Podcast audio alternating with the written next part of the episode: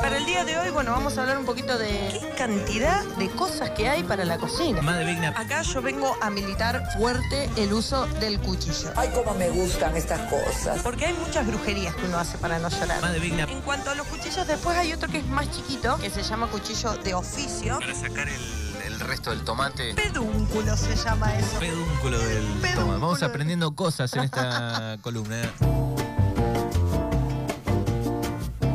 Son las 10.50 minutos en el lunes de Mañanas Urbanas. Tenemos 21 grados. Le damos la bienvenida a Madre Vigna. Bienvenida. Olis, ¿cómo va eso? ¿Cómo comienza el lunes? Comienza bien con una temperatura que me encanta, la verdad, siempre hablando del clima, ¿no? Pero eh, me encanta, me encanta el día de hoy, la es verdad. que debe ser el tema, uno de los temas, en Es- la mayoría. En algunos no, no le da bolilla. Son esas conversaciones de ascensor. Que Hola, se- ¿qué tal? ¿Cómo estás? che, Qué- día hoy, ¿eh? Claro, sí. O algo de la actualidad que también es medio un límite medio fino. Hay algunos temas que no sé si está bueno tocarlos. Sí, con el conocido, si es muy conocido, Claro. sí. Pero si te cruzas con uno que, bueno, un vecino que no tenés mucho trato, es como, uy, irá a llover, qué y mucha, sequía, qué... mucha charla de negocio también. También. Mientras esperás que cierre la bolsita, mientras esperás que.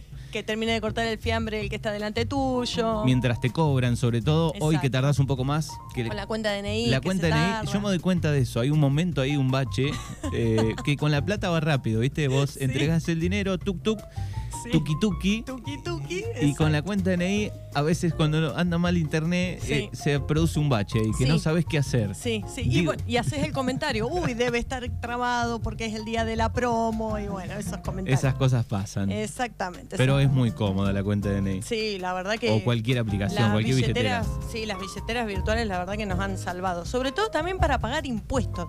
Yo el otro día pensaba eso. Ya eh, no voy a hacer la cola para pagar la factura de gas, la factura del teléfono. la- es todo con la aplicación. Qué placer no esperar, no hacer colas. Sí, exacto. ¿eh? Y nosotros que acá en estos pueblos tampoco es que tenés que esperar tanto. Claro. En las ciudades que capaz que estás una hora y media haciendo cola para pagar una cuenta, que bajón. A mí se me transforma No, no, no, la me cara.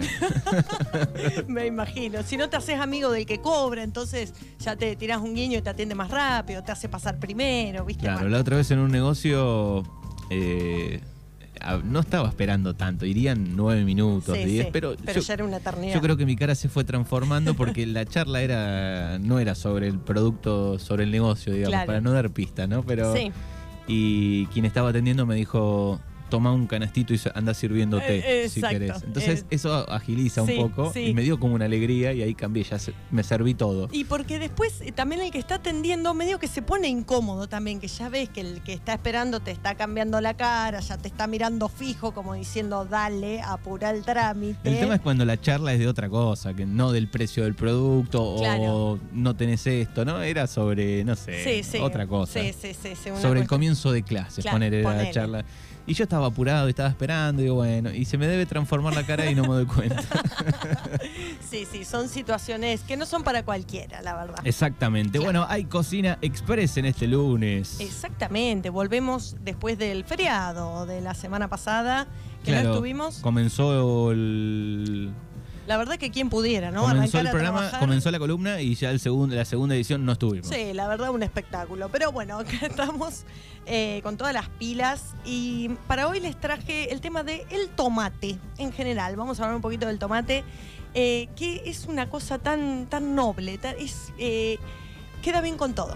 Queda bien frío, queda bien caliente, queda bien solo, queda bien un sanguchito de tomate y mayonesa, la verdad que es eh, la gloria. El tomate con orégano, es... eh, la verdad que es muy Debe versátil. ser de los más usados. Sí, bueno, de hecho en Argentina el eh, se consumen 16 kilos de tomate por persona por año.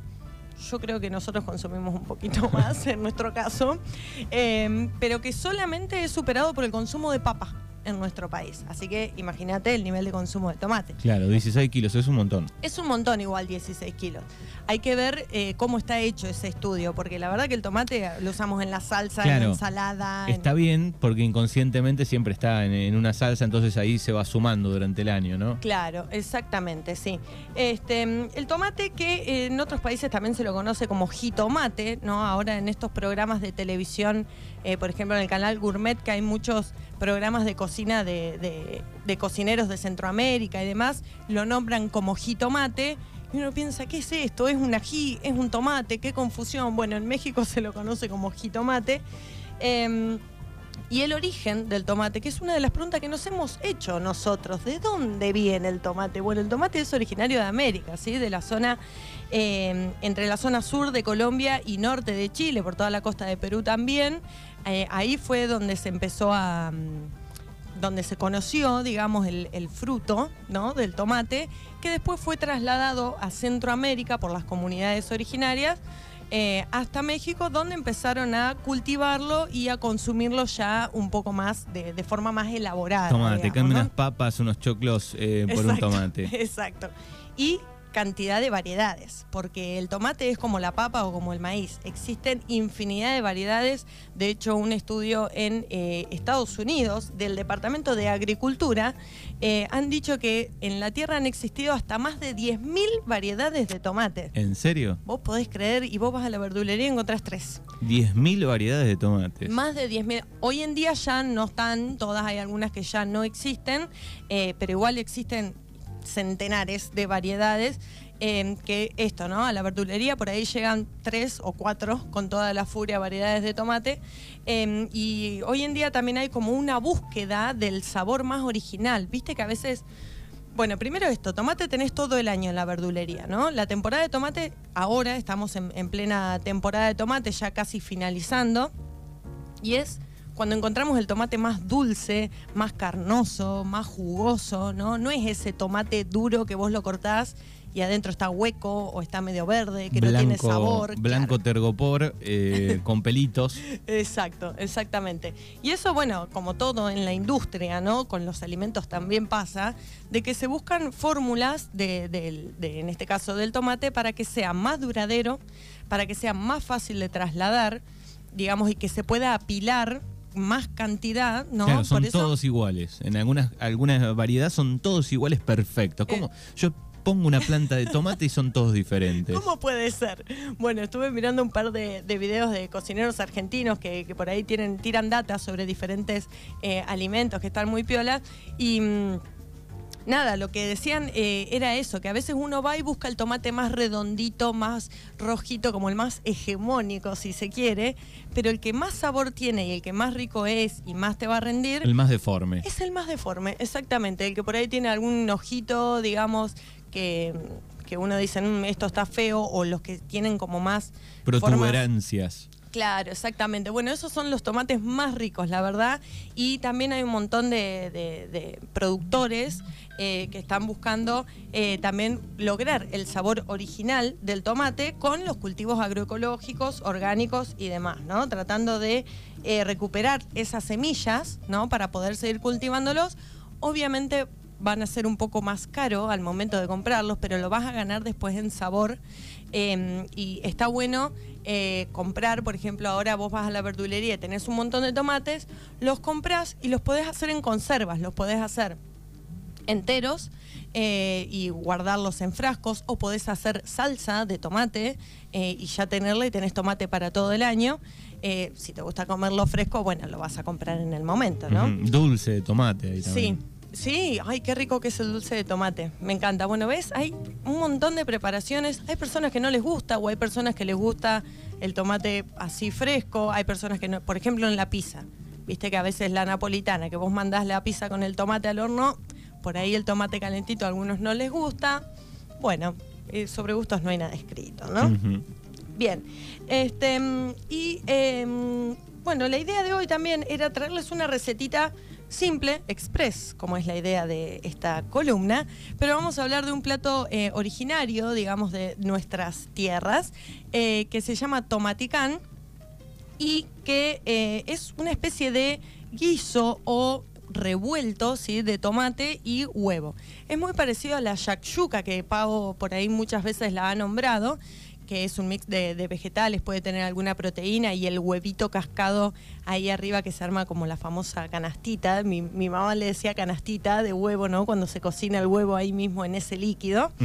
Em, en este caso, este plato es una fusión de eh, la cocina originaria, ¿no? De los pueblos eh, originarios, junto con la española, porque cuando estuvo la, la época de la conquista, digamos, eh, además de haberse llevado un montón de cosas, también se llevaron el tomate. Se chorearon el tomate. se chorearon el tomate, se lo llevaron para Europa y ahí fue donde surge también, eh, es el origen de la salsa de tomate como la conocemos para las pizzas, para las pastas, etcétera, ¿no? Como que le han dado un poco una vuelta de rosca que por ahí eh, acá todavía eso no estaba. pero bueno, el tomaticán es un revuelto de tomate que generalmente se sirve sobre una tostada de pan puede ser en un pan de campo casero y demás, pero en este caso una para salir del paso. Tenés un pan que hace dos o tres días que lo tenés en tu casa, ya está medio duro, ya lo calentaste varias veces, es como que ya o está para rayar o está para tirar. Entonces lo que vamos a hacer es cortarlo en rodajas, vamos a hacer unas tostadas saborizadas, si quieren las pueden frotar, frotar con un diente de ajo o eh, con un aceite especiado, preparan un aceite con alguna provenzal, pimentón o lo que más les guste lo mm, pincelan con eso, lo mandan al horno y se hacen una tostadita, una especie de brusqueta de tomaticán vamos a hacer. Y el revuelto vamos a eh, poner en una sartén cebolla picadita, ajo, si le quieren agregar alguna otra cosa también, pero esta base puede quedar eh, muy piola. El tomate cubeteado, ¿sí? cortado en cubitos, lo vamos a cocinar un poco. Lo pueden pisar si quieren con un pisapapas para que quede como más... Em, como más guiso, digamos, entre comillas, pero si quedan algunos pedacitos está bueno para ponerlo arriba de la tostada.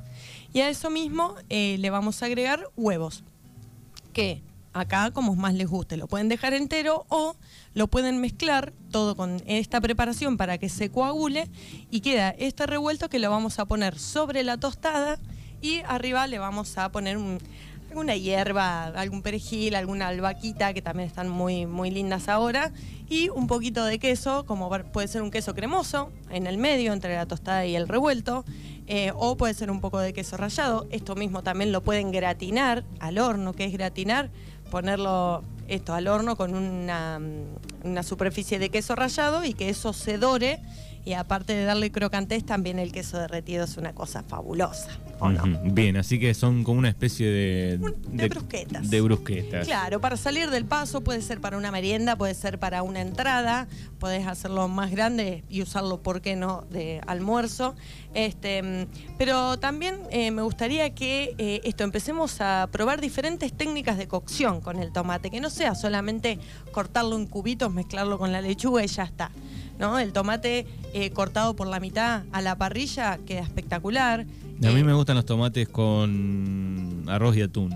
Bueno, también. La combinación de tomate, pepino y ají molido queda espectacular también. Em, los tomates cherries que tan, tan populares son entre los niños, ¿no? Por, su forma y porque son dulces también. Eh, nada, está, está buenísimo usarlos. Em, pero bueno, también hacer unas buenas salsas. Para hacer una salsa, por ahí el, tomate perita es eh, el más recomendado porque es un poquito más, más dulce también. Pero pueden usar cualquiera, la verdad, y va a quedar espectacular. Y recordemos que eh, de una de las columnas del año pasado, que hablábamos esto de la acidez del tomate, ¿no? Que a veces uno le agrega azúcar para bajarle la acidez. Bueno, ¿cuál es la clave? Cocinarlo. Con el tiempo de cocción, esa acidez del tomate va a desaparecer. Si no tenés mucho tiempo, bueno, agregale una cucharadita de azúcar, pero no es el mismo sabor que cuando le das el tiempo al tomate para que se cocine y se pierda esa acidez y queda un sabor espectacular. Bueno, así que lo cocinamos y ahí pierde. Exactamente. Bueno, muy bien, ahí está la historia del tomate original de nuestra zona, de nuestro continente, ¿no? Algunos datos ahí del tomate, muchas cosas para decir, porque la verdad a la mayoría de la gente le gusta el tomate en todas sus versiones. Eh, pero bueno, como tenemos una columna super express, eh, nada, un, breve resumen. Me falta probar el jugo de tomate frío. Eh, ahí va. La esperamos el próximo lunes. Gracias. Más de Vigna Cocina Express.